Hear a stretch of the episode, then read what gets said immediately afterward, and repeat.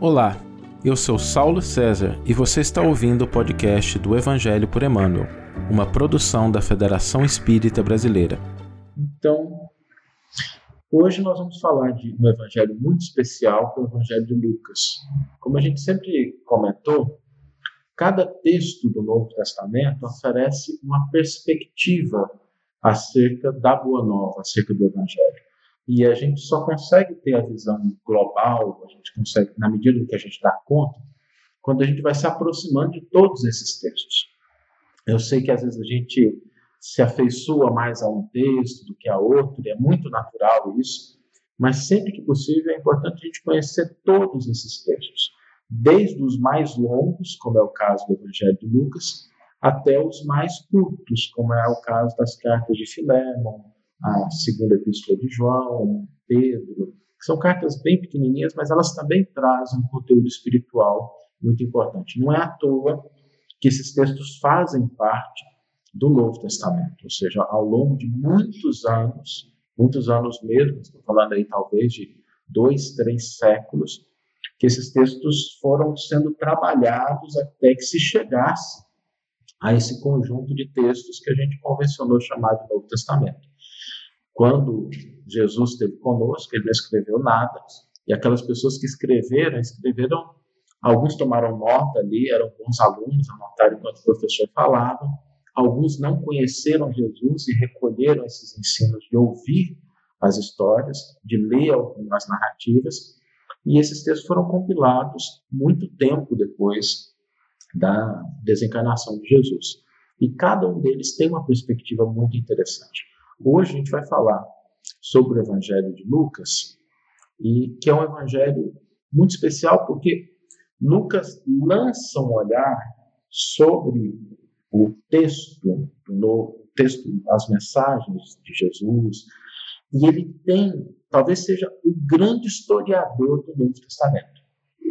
Enquanto a gente tem Mateus, que é aquele que faz uma transição entre o Antigo e o Novo Testamento, porque era um autor judeu, é um autor que conhecia essa tradição, não necessariamente Mateus o apóstolo, mas aquela pessoa que compilou esse texto.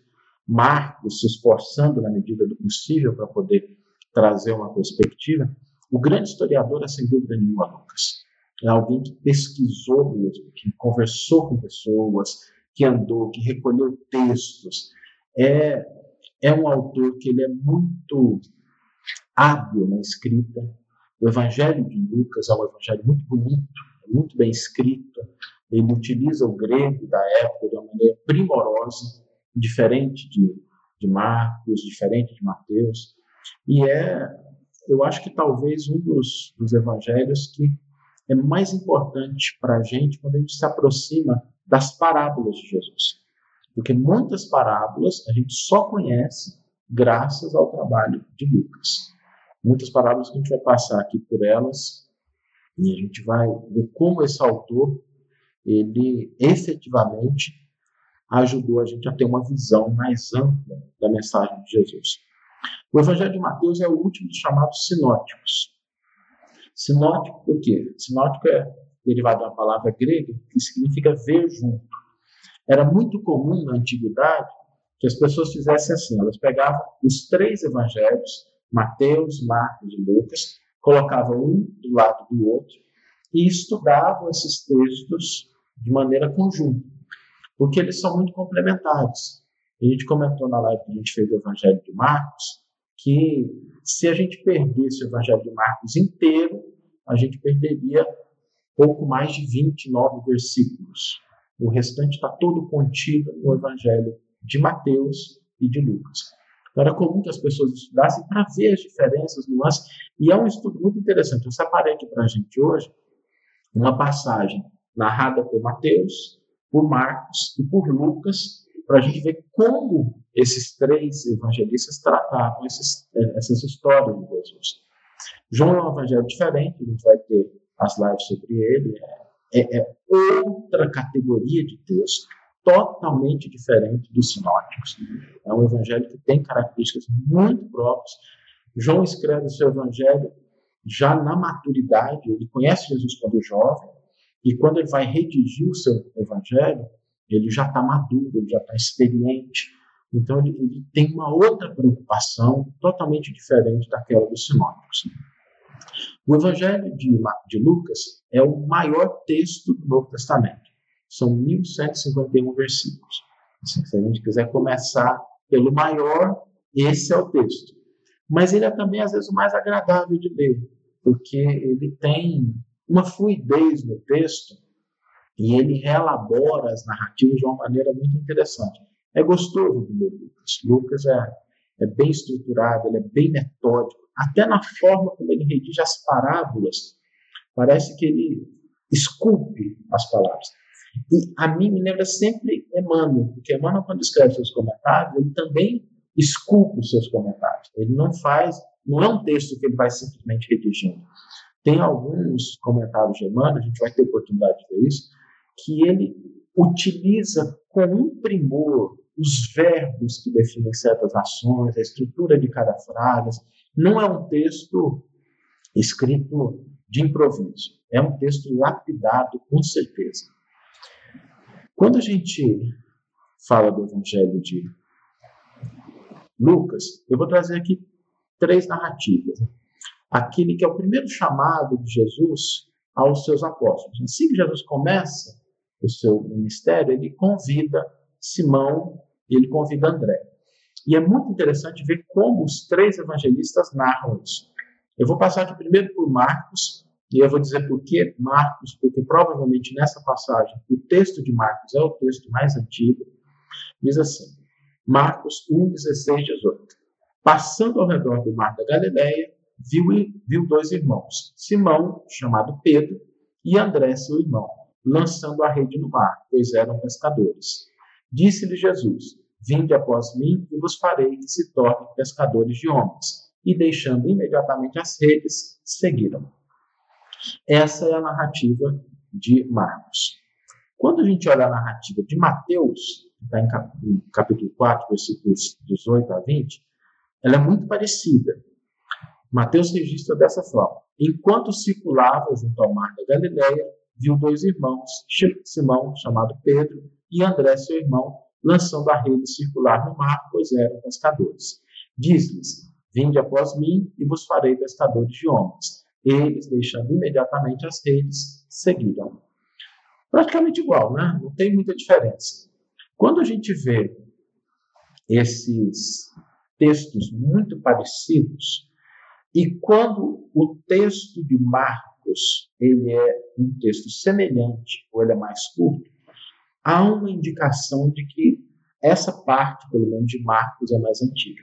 Por que isso? É interessante olhar. Por que, os historiadores, né, isso falam que um texto é mais antigo que o outro?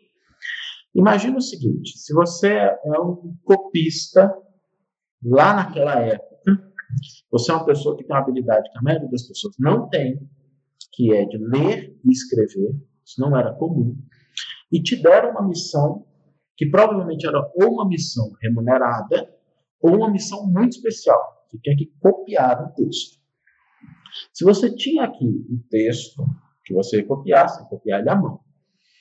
A tendência, se você está diante de um texto importante, não é suprimir nada. Certo? Se você está com um texto do lado que é um texto importante, você não vai cortar parte do texto. O que, que pode acontecer? Você pode acrescentar. De repente, alguma coisa fala assim, ah, isso aqui não ficou bem explicado, eu vou acrescentar mais uma coisinha, eu vou dar uma explicação aqui para quem está lendo. É interessante quando a gente pega os manuscritos mais antigos, que muitos deles têm na margem dos manuscritos assim, algumas notas. E são notas dos escribas mesmo, que eles iam anotando, falando assim, olha aqui, pode ser que esteja relacionado com aquele texto, ou faz uma observação sobre um resumo. Então, é natural que o texto ele ganhe tamanho ao longo do tempo e não que ele seja reduzido.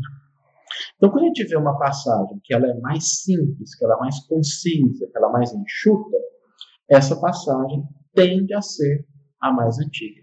Por isso é que os estudiosos, quando eles vão analisar uma determinada passagem, quando tem uma passagem mais curta, eles dizem essa é a mais antiga. Porque a tendência é que você agregue complexidade ao texto, e não que você simplifique. É uma passagem simples, dois versículos. Agora, vamos ver como é que Lucas narra a mesma passagem.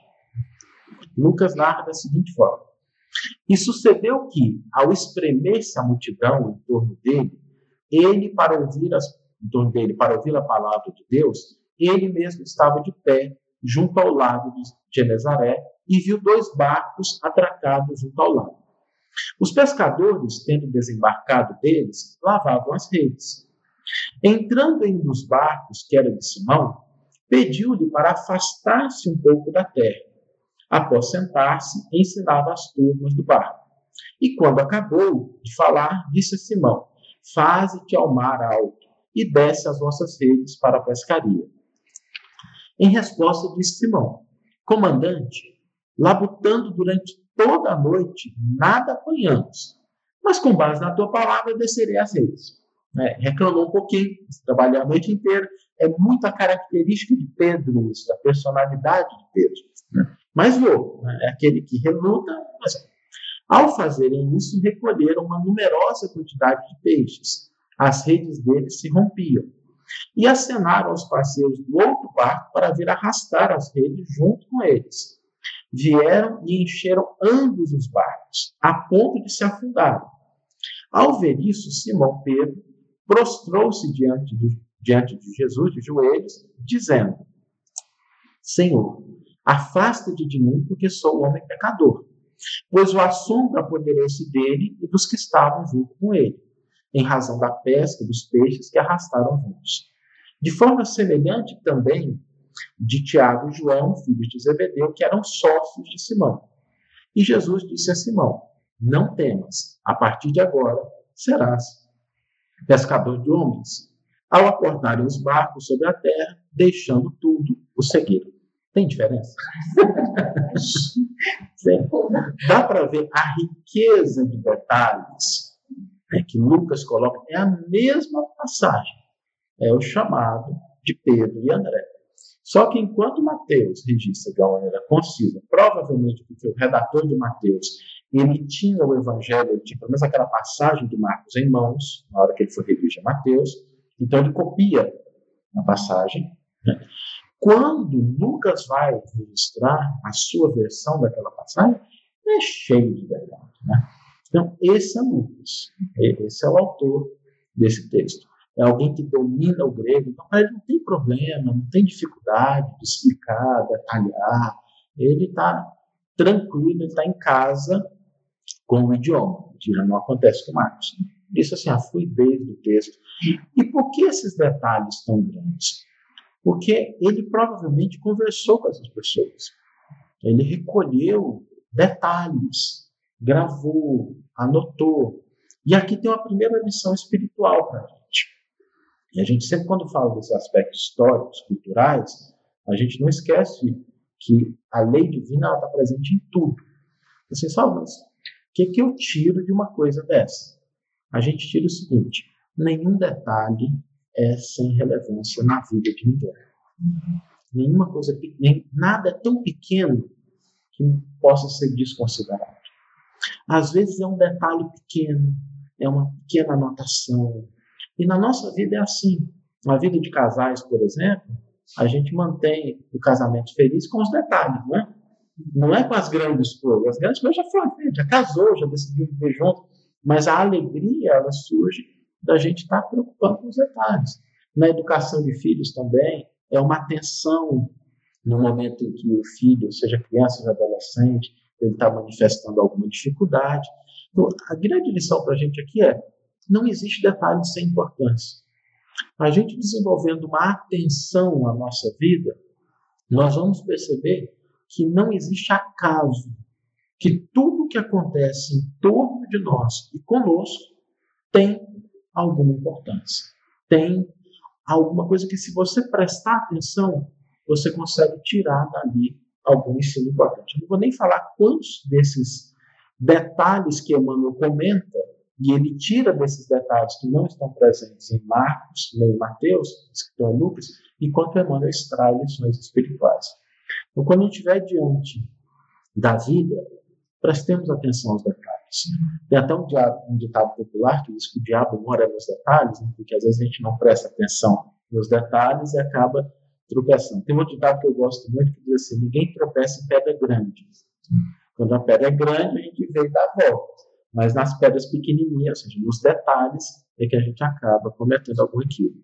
Então é muito bonito quando a gente vê Lucas trazendo essa riqueza de detalhes, de pormenores, para que a gente possa entender esse contexto. E por trás de cada versículo aqui, a gente tem uma lição espiritual, sem nenhum demérito aos outros dois evangelistas, cada um tem o seu propósito, mas a gente percebe esse cuidado com detalhes, com pormenores, por parte de Lucas. Quem é Lucas? Isso é, é, é algo importante. A gente falou um pouquinho, mas eu queria aprofundar um pouquinho. Ele não se identifica no texto do seu evangelho. Então, é uma, uma informação que a tradição conferiu a esse, a esse personagem a autoria desse texto, que é o Evangelho segundo Lucas, e de outro, que é o Atos dos Apóstolos. Mas ele não se identifica no texto. Ele, ah, eu, né? ele escreve alguém. Esse alguém que está presente tanto no começo do Evangelho de Lucas quanto de Atos dos Apóstolos, não sei se alguém se lembra, mas ele escreve ao nobre Teófilo. A gente não sabe se esse Teófilo é uma figura, um personagem real, uma pessoa. Porque Teófilo significa amigo de Deus. É a junção de duas palavras gregas, tel, que é Deus, e filos, que é amigo. A palavra filos vem de amizade, de, daí filosofia, amigos da sabedoria, filarmônica, amigos da harmonia. Aqui, Teófilo é Dá para traduzir esse nome. Ele é amigo de Deus. Então, a gente não sabe se realmente era alguém ou se ele estava criando assim aqueles que são amigos de Deus, que querem aprender. Nós não temos certeza sobre isso. A tradição conferiu a autoria desses textos a Lucas, que é o companheiro de Paulo de Tarso. É aquele sobre o qual se fala muito em Atos dos Apóstolos, quando a gente estiver estudando Atos, tem, tem uma passagem muito interessante que, só adiantando um pouquinho, tem uma hora que Atos dos Apóstolos muda a narrativa da terceira para a primeira pessoa, e isso sempre chamou a atenção dos estudiosos, porque como Lucas é alguém muito culto, muito versado no grego, é como se de repente tivesse um texto sendo narrado na terceira pessoa e aí de repente muda para a primeira pessoa. Né? Os, pessoas, os chamam as sessões em nós que está falando deles, e aí de repente começa a falar do autor e dos companheiros. E é interessante como Emmanuel resolve essa questão quando ele elabora Paulo Estevam, que tem ali um testemunho pessoal. Então, esse autor é um médico, né? mas não é um médico. É engraçado porque às vezes as pessoas falam assim: ah, Lucas era um grande médico. Não, Lucas não era um grande médico. Lucas era um médico.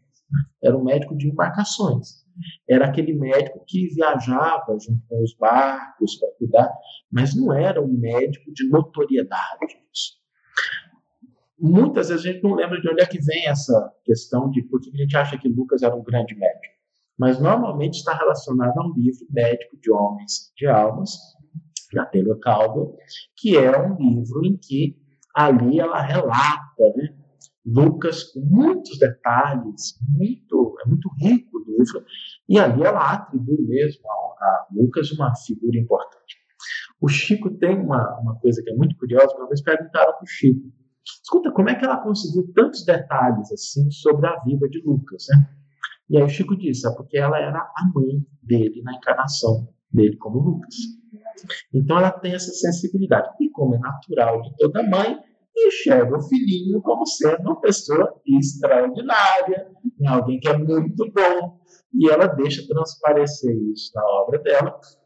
Mas quando a gente olha é, o texto do Novo Testamento, a gente sabe que é um médico, não há dúvida nenhuma, ele tem conhecimentos de medicina, mas não é um grande médico, não é alguém assim que tenha notoriedade na área da medicina, alguém respeitado naquela época, até porque quando a gente olha os conhecimentos médicos da época de Jesus e como Lucas retrata algumas coisas no seu evangelho, a gente percebe mesmo que é alguém dedicado, esforçado, mas não é alguém né, que tem assim, um profundo conhecimento da medicina da sua época. Aos olhos da mãe, era um grande médico. A gente, né, é uma coisa bonita da gente ver, é, mas só um detalhe, assim, que às vezes as pessoas Não sabe de onde é que tira aquela informação, não. Ah, era um grande médico.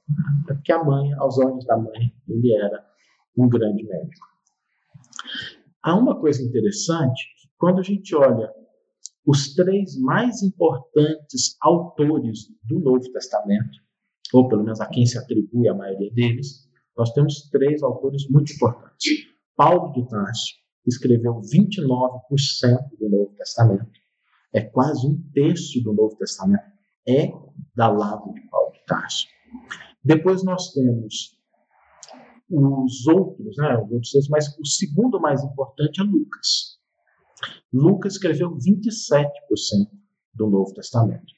Se a gente somar esses dois, e são pessoas que estão juntas, nós temos 56, é mais da metade do Novo Testamento veio dessa amizade.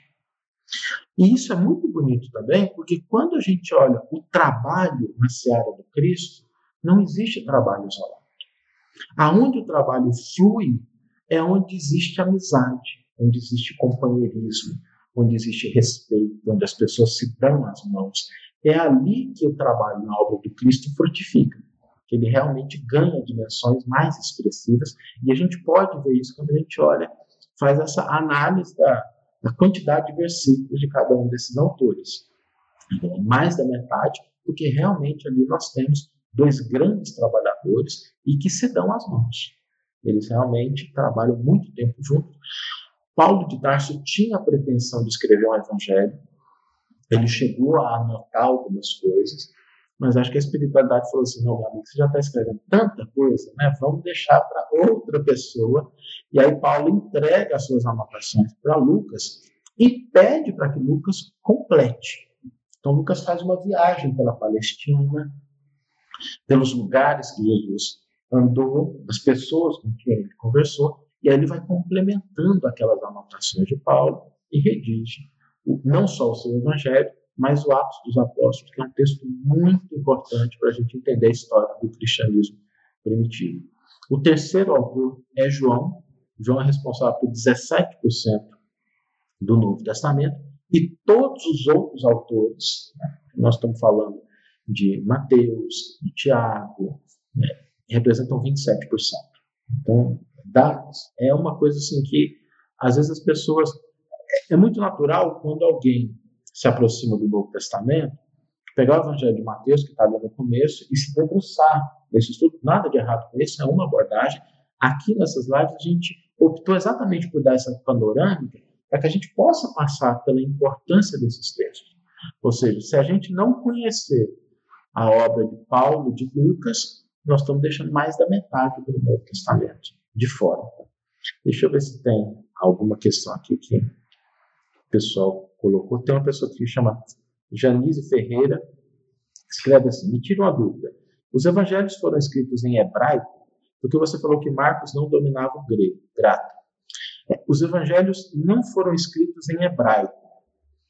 Existiam duas línguas na época de Jesus que eram usadas naquela região da Palestina. Era o aramaico, que é um derivado do arameu. O que é o arameu? O arameu era falado na Babilônia. Quando os judeus são levados cativos para a Babilônia, onde se falava o aramaico, eles ficam lá durante muito tempo. Quando eles voltam para Jerusalém, aqueles descendentes já não falam mais o hebraico. As crianças que cresceram na Babilônia elas aprenderam o idioma daquela região, que era o aramaico, e eles voltam para a Palestina falando o aramaico. São línguas que utilizam os mesmos caracteres, por isso que às vezes é difícil separar quando as pessoas veem. É mais ou menos, por exemplo, como o inglês e o português. Né? São duas línguas diferentes, mas utilizam os mesmos caracteres. Na época de Jesus já não se utilizava o hebraico. O hebraico era a língua litúrgica. Se você quisesse ouvir o hebraico, você tinha que ir na sinagoga no sábado. Aí sim, a pessoa que ia ler a Torá, ela pegava o rolo, tirava e lia em hebraico. Ninguém entendia nada, porque as pessoas já não falavam mais o hebraico, e aí alguém do lado traduzia isso para o aramaico. Algumas dessas traduções, inclusive, sobreviveram né, dessa interpretação do Antigo Testamento essa que alguém anotou eles são chamados targums, ou comentários, que é uma espécie de tradução para o aramaico do texto que estava em hebraico. Então, esses evangelhos não foram redigidos em hebraico. Eles foram redigidos quase certamente em grego diretamente.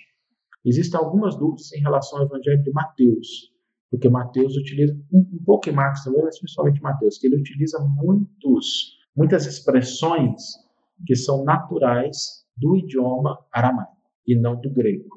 Então, pode ser que ele estava pensando em aramaico, ou pode ter escrito alguma coisinha, mas realmente assim, é, é muito pouco provável que a gente tenha alguma coisa escrita diretamente em aramaico.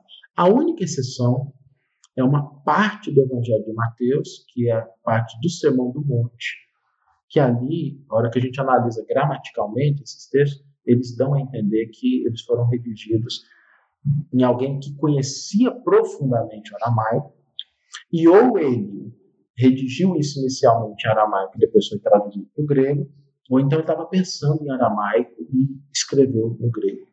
Mas aí, respondendo, isso é uma dúvida que normalmente as pessoas têm, sobre como é que eles foram redigidos, a maioria foi redigida em grego. Todas as cartas de Paulo foram redigidas em gregos, os textos de João foram redigidos em grego, as cartas universais em grego, o Evangelho de Lucas, os Atos Apóstolos, não tem nenhuma dúvida, foram redigidos diretamente no grego. Tem uma outra pergunta aqui da Daniele Brandão. Boa noite, amigos. Existe algum livro ou estudo que explore as leis e costumes na época de Jesus para entendermos melhor as parábolas? Existe sim. Existe até um livro que no Brasil está com o título de As Parábolas de Lucas, do Kenneth Bailey, que é muito interessante. Eu vou até fazer o seguinte: eu vou deixar algumas indicações de bibliografia, depois eu coloco lá no comentário da live muitos textos que nos ajudam a entender o, os textos, as parábolas. O João Alves, João Alves, eu acho que é o João Alves que faz parte de um NEP, mas se for, um abraço para ele aí, pessoa muito querida. Uma questão: os estudiosos dizem que o texto de Marcos é o mais antigo. Contudo, Emmanuel escreveu em Paulo Estevão que havia as anotações de Levi e Mateus escritas no idioma dos judeus. Diante disso, podemos dizer que o texto de Mateus em grego é um aperfeiçoamento dos escritos de Levi em aramaico? essa é uma questão interessante que muita gente confunde, João. Obrigado por nos dar a oportunidade de tratar desse ponto. Porque as pessoas leem Paulo Estevam e aí, o que, que acontece ali? É, Emmanuel não diz em que língua aquele texto está escrito. Ele não, não, fala. Ele fala assim: quando ele chega ah, em Damasco, ele está com os olhos com problema, Ananias chega, e Ananias entrega para ele os textos. Tem uma parte que é muito importante para entender essa passagem, que é quando Paulo pergunta assim: cadê o resto? Ou seja, Paulo percebe que aquilo que Ananias entregou para ele é uma parte das anotações, é uma parte do texto. Ele percebe que aquilo não está completo. Lá onde é que eu posso ter acesso a tudo? E aí Ananias responde: só na comunidade, na igreja de Jerusalém, na casa do caminho, você vai encontrar a totalidade das anotações de Levi. Então, aquilo que Ananias entrega para Paulo em Damasco não é um texto completo. Aquele versículo que Emmanuel traz é um versículo que faz parte do Evangelho de Mateus. Mas como a gente viu na primeira live, o Evangelho de Mateus ele é uma compilação de vários textos que acontecem ali por volta da década de 70. E o compilador, ele tem esses textos, ele tem essas anotações de Levi. Se essas anotações foram escritas em aramaico ou não, é difícil saber. Mas, como eu falei, existe um indicativo de que isso pode ter acontecido. Onde é que estão essas partes? Quem entrar na internet e procurar assim, fonte que, vai, é, é quase uma tradição entre os estudiosos, que é um texto que a gente não tem, ele não existe, a gente não sobreviveu nenhum pergaminho, mas que a gente sabe que ele pode ter influenciado os autores de Mateus e de Lucas. Quem compilou o Evangelho de Mateus tinha em mãos um conjunto de textos, que era o mesmo conjunto de textos que Lucas tinha quando fez o seu evangelho. Como é que a gente acha isso? Que parece uma viagem, né? Quando você pega os três evangelhos sinóticos e você vê passagens que estão presentes só em Mateus e só em Lucas, e que são passagens relacionadas ao que Jesus disse, que ele ensinou, é isso que os estudiosos entendem como sendo a fonte Q. É possível, não estou aqui afirmando, que essa fonte Q sejam essas anotações, ou pelo menos parte dessas anotações de Levi. Então, de fato, assim, os estudiosos dizem que o Evangelho de Marcos é o mais antigo, porque o compilador do Evangelho de Mateus ele tinha uma pilha de textos. Assim, tá? Ele tinha umas anotações, ele tinha tradições orais, e aí ele pega isso e ele estrutura e redige um texto maior, que é o que chegou para a gente. Entre esses textos que ele tinha na mão, provavelmente ele tinha essas anotações de Levi, uma parte do material que ele utilizou para compor o seu evangelho. Não sei se ficou claro, João, mas se não tivesse, dá um toque aí. Tem outra pergunta da Solenir Dias. Lucas era o mais letrado deles, né? Talvez por isso sua escrita seja mais trabalhada. Esse evangelho de Lucas não foi escrito muito depois. Sim, Lucas é o mais letrado dos autores diretos. O compilador do Evangelho de Mateus também é alguém que conhece muito bem a tradição. Mas aí nós estamos falando de duas coisas diferentes. Enquanto o autor de Mateus conhece a tradição judaica, Lucas conhece o idioma grego.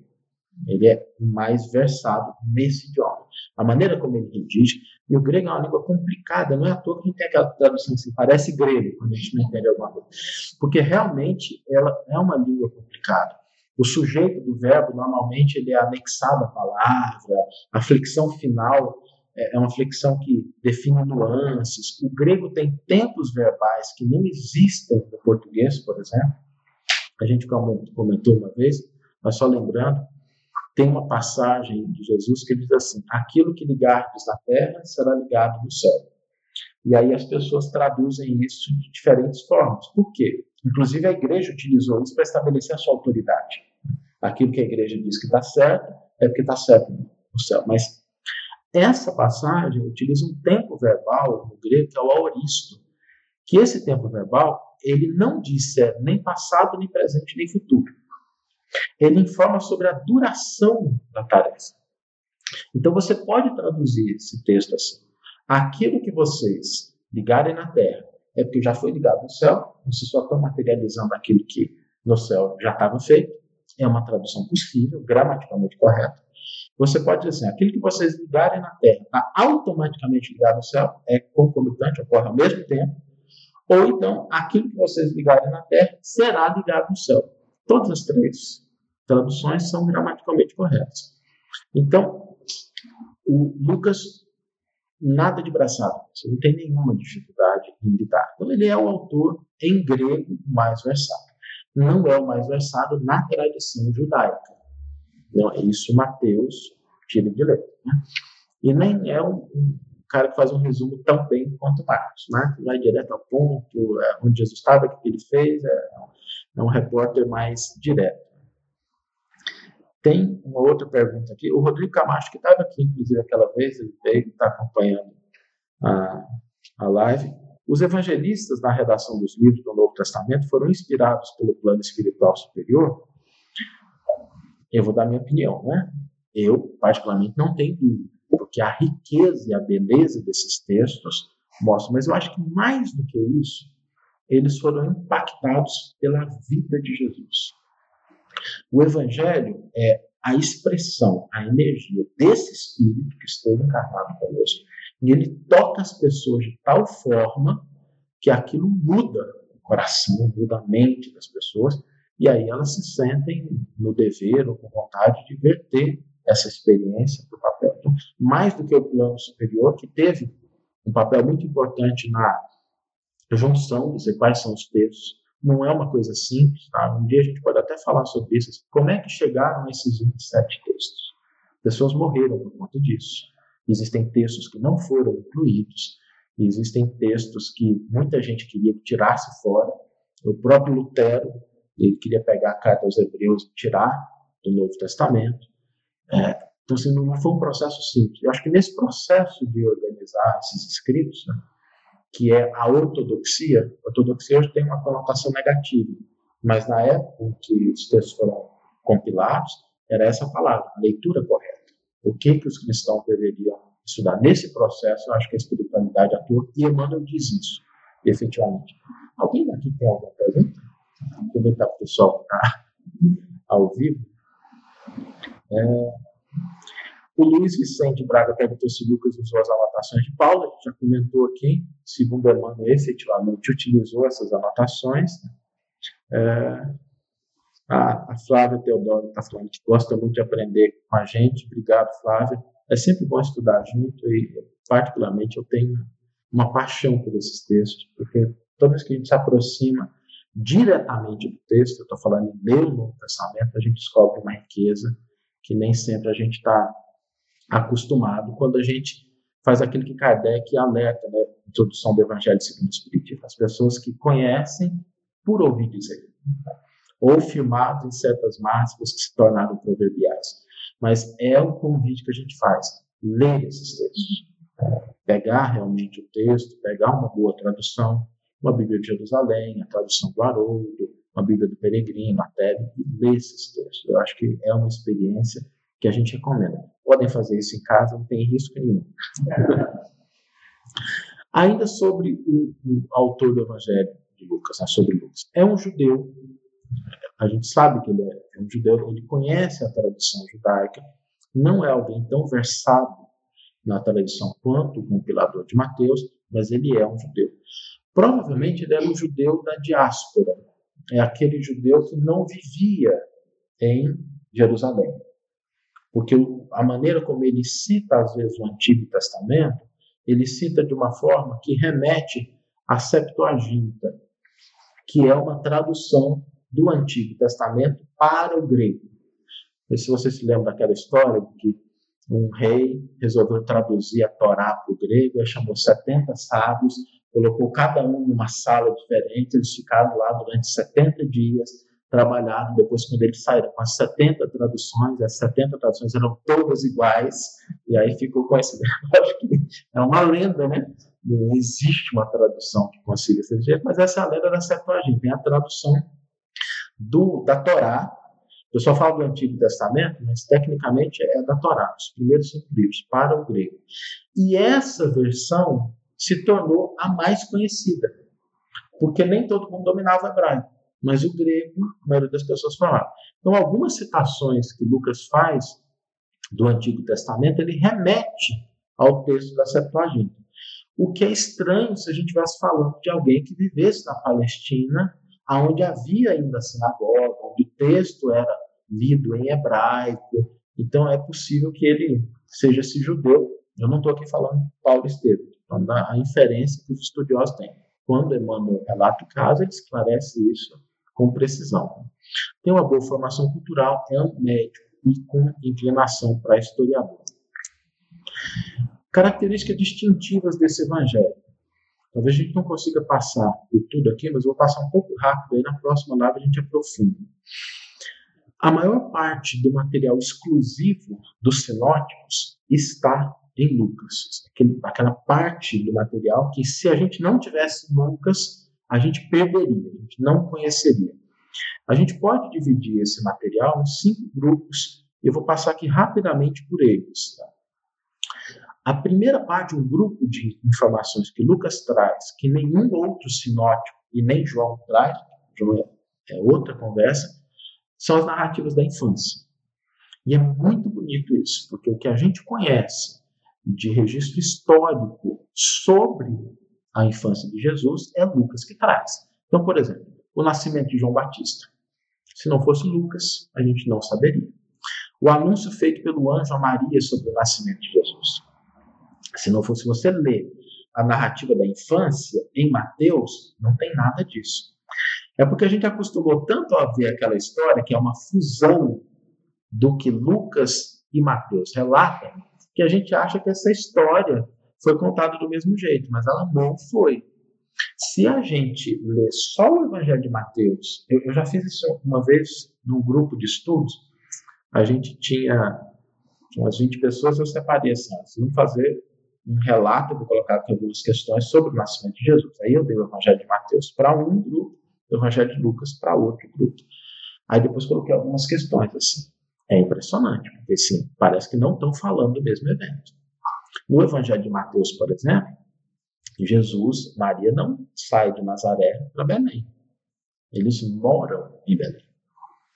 É curioso isso, porque ali um, o verbo que Mateus utiliza é morar em Belém. Né?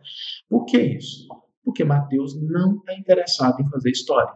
Ele não tem nenhuma preocupação com isso. Ele está interessado em mostrar que Jesus é o Messias.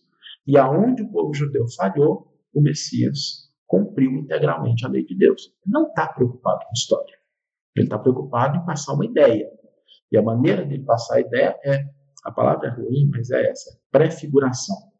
É você pegar uma ideia e imprimir essa ideia na vida de alguém.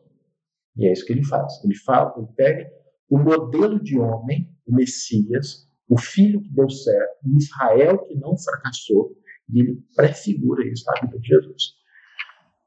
A visita de Maria Isabel, a viagem de José e Maria grávida da Galileia para Belém, o nascimento na estrebaria. Mateus não relata isso. Isso é a narrativa de Lucas.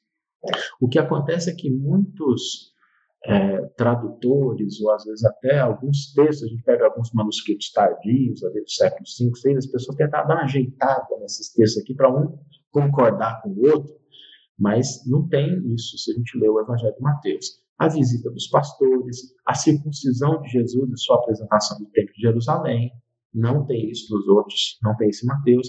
Jesus aos 12 anos no Templo de Jerusalém, perante os doutores. E aqui é interessante, por que, que Lucas consegue ter essa riqueza de detalhes? Porque ele conversou com a mãe de Jesus. A gente vê quando a gente separa esse material, que realmente aqui é a visão da mãe, é a experiência de Maria, a maneira como ele relata, às vezes a insegurança da mãe, o medo, as situações que né, meu filho se perdeu no templo, depois tive que voltar para buscar. A gente percebe que realmente a visão materna.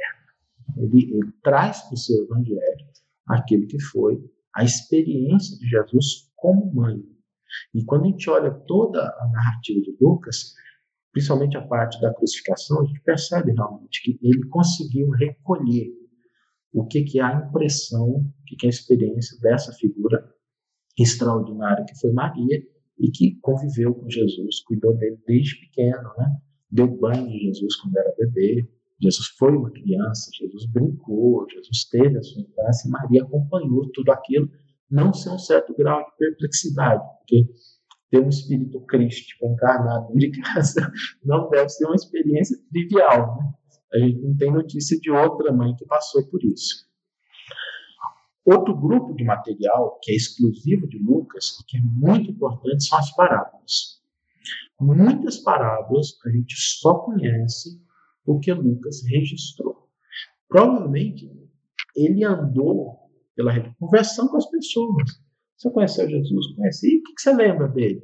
Nossa, Jesus contou uma história que me marcou muito, desde que eu ouvi, eu nunca mais fui o mesmo. Que história que é? A pessoa contava para ele lá, anotava. Por exemplo, a parábola do bom samaritano. Só está em Lucas. A parábola do rico agricultor, só em Lucas. Da figueira estéril, da grande ceia, da moeda perdida, dos dois filhos, ou do filho pródigo, que a gente conhece, só Lucas. O administrador infiel, da, do juiz Inico e a viúva, que vai lá bater na porta dele de madrugada, que, que é a narrativa que alguém escutou isso e, e guardou. O fariseu e o publicano, que é uma parábola extraordinária, na próxima live a gente vai aprofundar nessa parábola, porque ela foi assim, esculpida, ela tem uma estrutura muito interessante, ela fala muito sobre a nossa postura no mundo em relação ao que significa ser justo. Justo é o cristão ideal, o espírito ideal, o católico ideal, essa pessoa que realmente realiza aquilo que é esperado dele enquanto filho de Deus. Lázaro e o homem rico. Lázaro é aquele mendigo que vive nas cercanias né, do palácio de alguém que é muito rico, depois morre, depois vão para o plano espiritual, ele tem uma narrativa interessante. Nada disso existe nos outros evangelhos.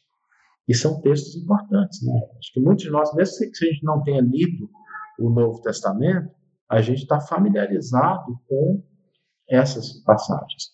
Por isso, às vezes, o Evangelho de Lucas é chamado o Evangelho das grandes parábolas. Porque essas aqui são só as exclusivas, que a gente já conta. E ele narra também algumas outras que estão presentes nos outros evangelhos. Qual que é a importância disso? Eu queria só entrar um pouco nesse detalhe, que é quando Kardec pergunta no item 627 do Livro dos Espíritos, uma vez que Jesus ensinou as verdadeiras leis de Deus, qual a utilidade do ensino que os Espíritos dão? Terão que nos ensinar mais alguma coisa? A resposta dos Espíritos remete a essa natureza de texto, a esse tipo de narrativa. Porque ele diz assim: Jesus empregava frequentemente na sua linguagem alegorias e parábolas, porque falava de conformidade com os tempos e os lugares. Faz-se necessário agora que a verdade se torne inteligível para todos. Muito necessário é que aquelas leis sejam explicadas e desenvolvidas, tão poucos são os que as compreendem e menos ainda os que as praticam.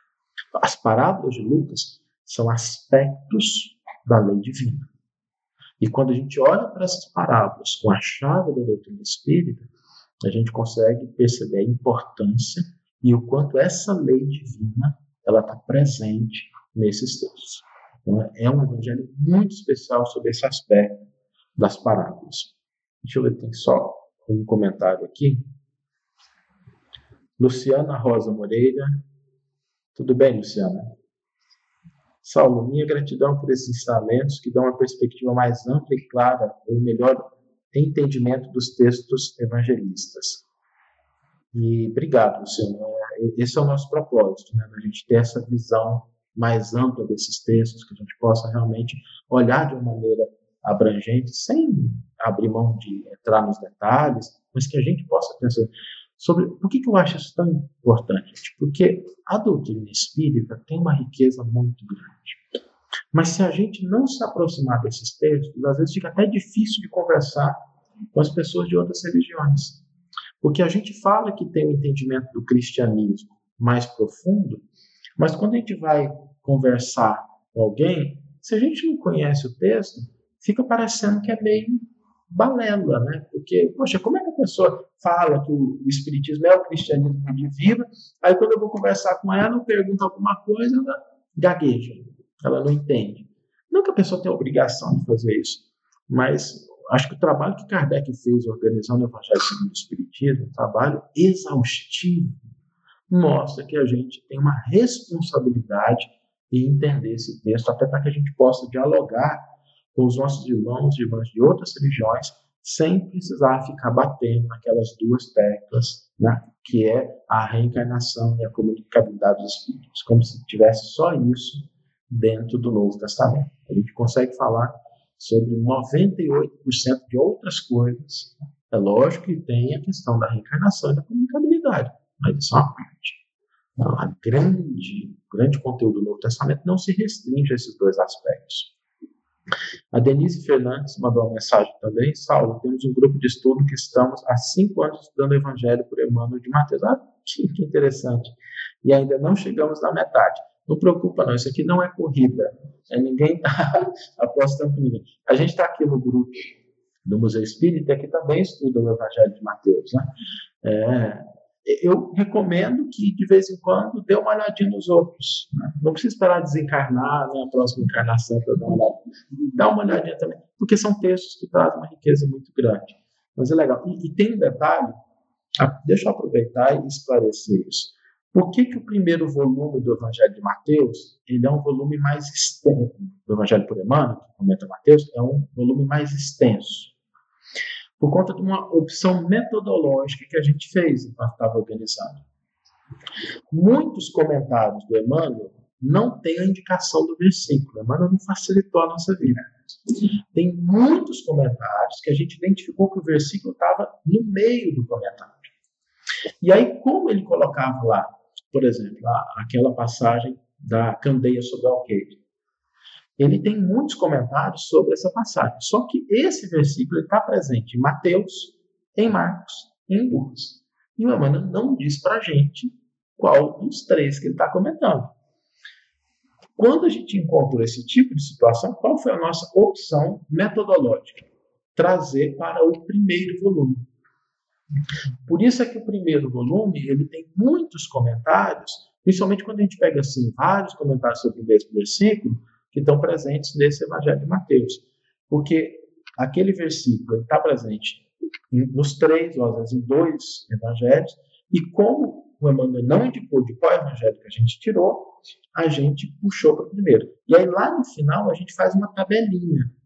Quem pegar o evangelho por Emmanuel, Mateus vai perceber que lá no final a gente diz exatamente quais são os versículos. A gente coloca lá assim, ó, esse versículo, a gente está atribuindo esse comentário a esse versículo de Mateus, mas ele também pode ser atribuído ou a Marcos ou a Lucas, e a gente cita quais são esses versículos, para que a pessoa possa entender. Então, essa escolha metodológica deu uma recheada no primeiro volume, não é tudo isso, mas deu uma recheada nesse primeiro volume. Por isso que é, existe esse, essa quantidade de páginas maior. Mas eu fico muito feliz, viu, Denise, de saber, e a gente que está aqui também, vocês estão um grupo comum aqui estudando esses mesmos textos. Gente, eu vou passar rapidamente sobre os outros grupos tá? é, de conteúdos. Existem alguns fatos sobre a vida de Jesus que só Lucas registra. Por exemplo, a quem muito foi dado, muito será exigido. É um ensino que só está presente em Lucas. Os quatro ais. Ai daqueles que, que estão lá no capítulo 6, que é parte do Sermão do Monte, só em Lucas. As bem-aventuranças de Jesus aos discípulos, tem algumas bem-aventuranças que Jesus fala exato, direcionando aos discípulos, só está presente em Lucas. Quem pode se dizer feliz? Só em Lucas. Três das sete palavras proferidas na cruz. Essas sete palavras são simbólicas quando a gente, os estudiosos estão tratando o Novo Testamento. Então, eles pegam aquilo que Jesus falou no momento da crucificação. Três delas estão presentes só em Lucas. E uma narrativa da ascensão de Jesus que é quando Jesus termina, ele desencarna na cruz, aparece aos apóstolos, depois ele se reúne, e aí tem a ascensão de Jesus ao céu. Isso também é uma narrativa que só está em Lucas. Algumas curas, só Lucas registra isso. Então, a ressurreição do jovem de Naim só está em Lucas. Cura da mulher encurvada no sábado só está em Lucas. A cura de um hidrópito no sábado só está em Lucas. Cura dos dez leprosos. Cura da orelha do servo cortada quando vão prender Jesus e Pedro corta a orelha, né? é Lucas que relata que a orelha foi curada. Então são narrativas que estão presentes só em, em, Lucas. E tem encontros de Jesus com pessoas que só Lucas registra também. Jesus na pescaria com Pedro, foi aquela passagem que a gente leu. Jesus e os 70 da Galileia só está em Lucas. Jesus na casa de Zaqueu, aquela passagem que a gente gosta muito, né, de quando Jesus vai visitar Zaqueu. Só Lucas registra isso. Jesus na presença de Herodes, aqui é uma complicação, como é que Jesus, como é que ele ficou sabendo o que estava narrando, o que foi dito ali, mas é uma passagem que só está presente em Lucas. Jesus com os dois discípulos na estrada para Emaús, é uma passagem muito bonita, né? Tem até um livro de um companheiro do nosso movimento espírita que é exatamente essa passagem, né? Na estrada de Emaús, é o título do livro. Eu tive a oportunidade de fazer o prefácio do livro, de revisar um texto muito interessante. Jesus com Marta e Maria também é uma passagem exclusiva de Lucas. Dê para a gente ter aí uma ideia do que, que é o trabalho do historiador. Então, a gente já está chegando ao final, é, já são quase oito, nove e meia, e ficou até um pouco longa a live, mas eu queria dar essa panorâmica. Do que, que é esse autor, dessa veia que é uma veia de alguém que fez um esforço muito grande para que a gente conseguisse ter detalhes da vida de Jesus, de pessoas com quem Jesus conversou, de coisas que Jesus realizou, as curas que ele relata. As curas têm um papel diferente. Quando Mateus fala de cura, ele tem uma intenção. Quando Lucas fala de cura, é outra intenção. Quando João fala de cura, ele inclusive utiliza outra palavra. João para João são sinais. Mas então a gente tem aqui uma, uma narrativa específica e a gente deixa aí o convite para que a gente conheça esse evangelho, para que a gente conheça essa, essa grande figura do Novo Testamento que teve esse cuidado de fazer esse esforço de conhecer. Que fica aqui o convite para que a gente também faça de nossa parte um esforço que é muito menor, que a gente não precisa caminhar, não precisa achar as pessoas, basta que a gente pegue aquele livro que a gente tem em casa, abra e ter acesso. Para saber mais, acesse o canal da FEB TV no YouTube, Instagram e Facebook, e o canal do Evangelho por Emmanuel no Facebook e Instagram. Um grande abraço.